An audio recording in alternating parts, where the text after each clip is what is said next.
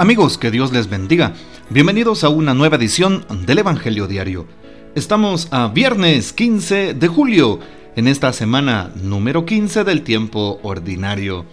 Y hoy celebramos y recordamos en la liturgia de la iglesia la memoria de San Buenaventura, obispo y doctor de la iglesia.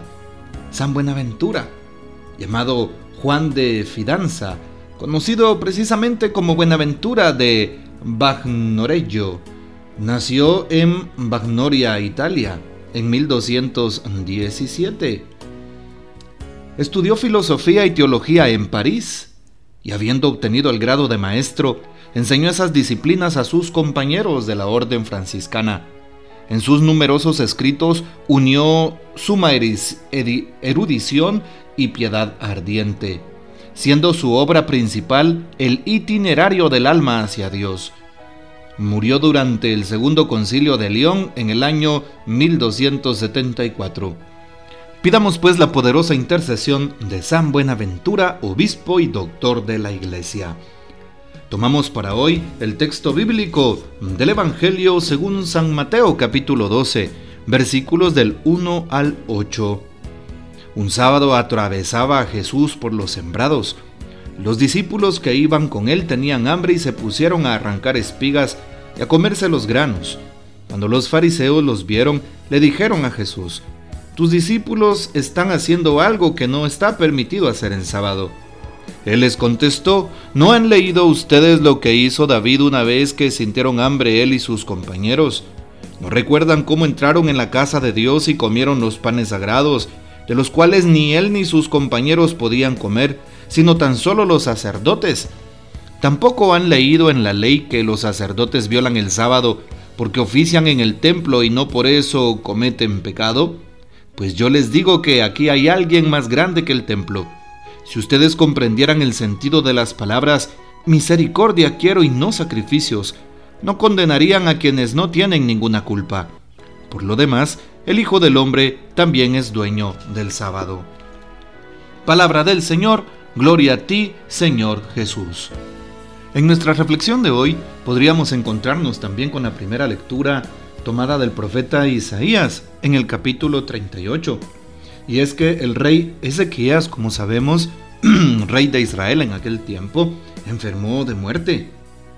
Y bueno, pues el Señor envió a visitarlo al profeta Isaías, diciéndole que se iba a morir. Ya le llegaba su tiempo. Pero el rey Ezequías eh, se volteó a la pared y empezó a orarle al Señor. Acuérdate, Señor, de que te he servido con fidelidad y rectitud de corazón, que he hecho lo que te agrada y lloró abundantemente. Y el Señor escuchó su clamor y le dijo, Ezequías te dará 15 años más de vida y libraré al pueblo de Israel de sus opresores. Y es lo que ha hecho el Señor. Protegeré a Jerusalén. Hoy también nos damos cuenta cómo el Señor cumple sus promesas. Cuando nosotros cumplimos su voluntad, cuando hacemos lo que el Señor quiere y a los ojos de Dios es agradable. Desde la palabra, buscar la verdad siempre, por todas las cosas. Tratar de ayudar al prójimo, ser misericordiosos. Y por eso hoy también el Evangelio nos propone eso, la misericordia antes que los sacrificios. Por eso, hoy la primera lectura nos dice que el Señor cumple sus promesas. Claro que cumple sus promesas. Incluso la promesa que Jesús hizo la está cumpliendo. Yo estaré con ustedes todos los días hasta el fin del mundo en San Mateo 28, 19. También está cumpliendo esa promesa Jesús. Escuchamos en el Evangelio, empezando el capítulo 12 de San Mateo el día de hoy, justo los versículos 1 al 8 aquella escena en donde Jesús un día sábado atraviesa por los sembrados y empiezan sus apóstoles, como tenían mucha hambre, a arrancar espigas y a comerse los granos de aquellas espigas. Como si acompañáramos a Jesús, vamos por el campo y nos encontramos frutas, empezamos a tomar fruto, ¿verdad? O frutas de aquellos árboles y a comer. De plano, pues tenían hambre. Pero iban con Jesús Jesús es el Hijo de Dios, el Dios con nosotros, el Emanuel. Lastimosamente, aquellos que le critican, que son los fariseos, no lo ven con esos ojos. No ven a Jesús como el Mesías y por eso le critican y dicen a sus discípulos, ¿Por qué están haciendo algo que no está permitido hacer en sábado? Segunda vez que se menciona esta palabra, el sábado. Como bien sabemos en el texto del libro del Génesis, que se encuentra dentro de la Torah, la ley de los hebreos, Pentateuco para nosotros, se habla del séptimo día en el cual el Señor Dios, después de haber hecho la creación y al hombre, descansó. El día Shabbat, el gran Shabbat para el pueblo hebreo, que significa el día sábado. El gran Shabbat, el gran sábado de cada semana es el día de descanso. Nadie puede hacer nada, trabajo alguno, ni saltarse ninguna ley. Pero eran muy legalistas y eso es lo que Jesús reprocha el día de hoy. Los fariseos, los que estaban al frente de la comunidad, eran muy legalistas. Todo lo, lo veían en torno a una norma, en torno a una ley. Y no les importaba que estuviera en peligro la dignidad de la persona o, o una vida, sino que antes que todo se cumpliera la ley. Jesús dice, ah, no, eso no es así. Debemos de cuidar precisamente de no caer en ese formulismo, en ese, en ese legalismo, en, esa, en ese extremo que muchas veces eh, pues deja sin el verdadero espíritu a la ley que se nos ha dado. Y por eso hoy Jesús responde, ¿no han leído que David hizo una vez eso mismo cuando tenían hambre él y sus compañeros? Pues entraron a la casa de Dios y comieron esos panes sagrados que eran solo para los sacerdotes. Así es. Y también hoy, dice Jesús, ¿no han leído en la ley que los sacerdotes violan el sábado porque ofician en el templo? y no por eso cometen pecado. Es decir, Jesús da razones fuertes de peso en base a la palabra de Dios para decir, sí, pueden comer, tienen hambre. Primero está la necesidad de la persona. Claro, no voy a dejar a alguien sin comer porque simplemente eh, no, eh, no es correcto darles a una hora determinada. No, no, no se puede concebir eso. Y tengamos cuidado porque en la iglesia podemos ser legalistas. Saben, me he encontrado con personas, hermanos, ¿verdad? Que son tan legalistas, es decir, que solo ven las normas y no observan el amor de Dios, la misericordia de Dios. Porque parece como si no hubiéramos experimentado el amor y la misericordia de Dios. Hay personas en algún templo, en alguna comunidad, que al día de hoy ven, por ejemplo, al prójimo y juzgan al prójimo, no se ven a ellos mismos. De tal manera que he escuchado comentarios como estos. Padre, mire, ¿por qué esa persona que está en pecado? ¿Por qué esa persona que está en unión de hecho? ¿Por qué le permite, por ejemplo, participar?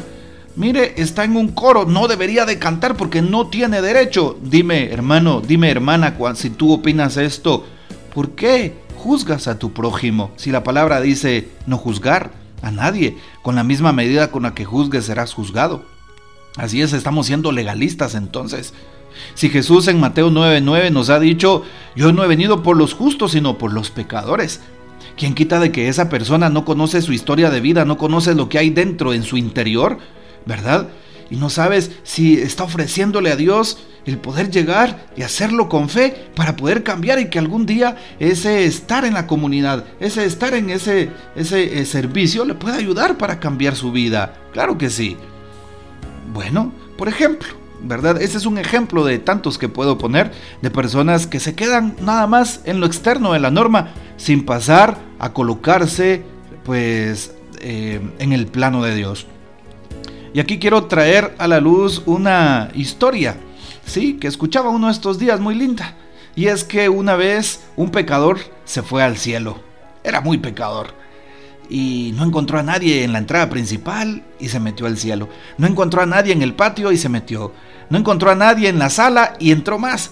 Y no encontró a nadie en el pasillo y entró más y vio una sala donde estaba la sala de Papá Dios. Se metió a la sala de Papá Dios y se dio cuenta que estaba el escritorio. Se sentó en el escritorio de Papá Dios y entonces empezó y se puso los lentes de Papá Dios y se dio cuenta todo lo que se veía por esos lentes, el mundo entero y escuchaba las plegarias. Se dio cuenta de una acción de un hombre que estaba cometiendo pecado, una gran injusticia. Agarró un banquito que tenía Papá Dios allí en los pies y se lo tiró al hombre y justo dio en el blanco.